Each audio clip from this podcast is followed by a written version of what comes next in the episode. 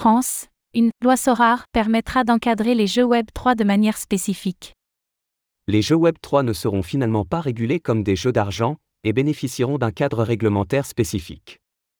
C'est la décision prise par l'Autorité nationale des jeux, ANJ, et elle devrait permettre à des géants comme Sorar de continuer à proposer leurs services. Zoom sur ce cadre réglementaire nouveau, qui restait jusque-là une zone grise.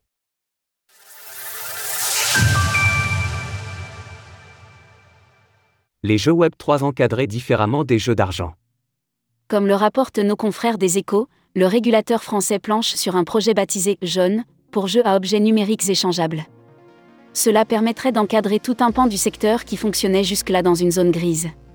Sorar n'a continué à proposer des services que grâce à un accord temporaire avec l'autorité nationale des jeux.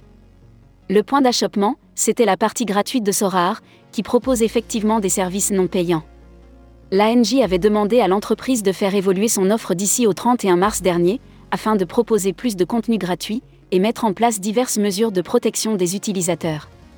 Les nouvelles régulations esquissées par le gouvernement vont donc continuer à séparer les jeux Web 3 des jeux d'argent. L'inspection générale des finances, IGF, a remis un rapport au ministère de l'économie et des finances, et ce dernier devrait publier un projet de loi par la suite.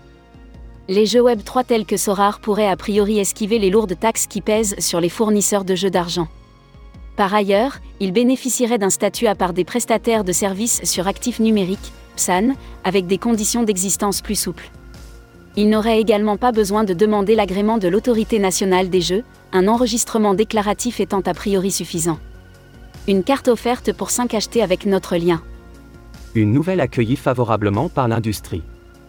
Nicolas Julia, le PDG de Sorar, s'est félicité de cette avancée, qui permet de donner aux jeux de ce type une vraie place, en les séparant bien des jeux d'argent classiques. C'est pour nous un très grand pas en avant.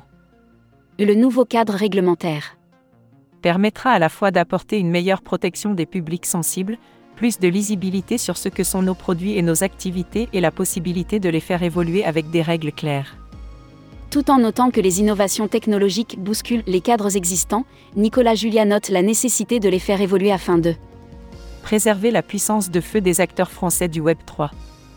On le rappelle, Sorar est une licorne, c'est-à-dire une entreprise dont la capitalisation dépasse le milliard d'euros.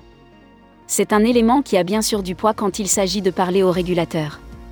Source Les échos, Nicolas Julia via LinkedIn. Retrouvez toutes les actualités crypto sur le site cryptost.fr.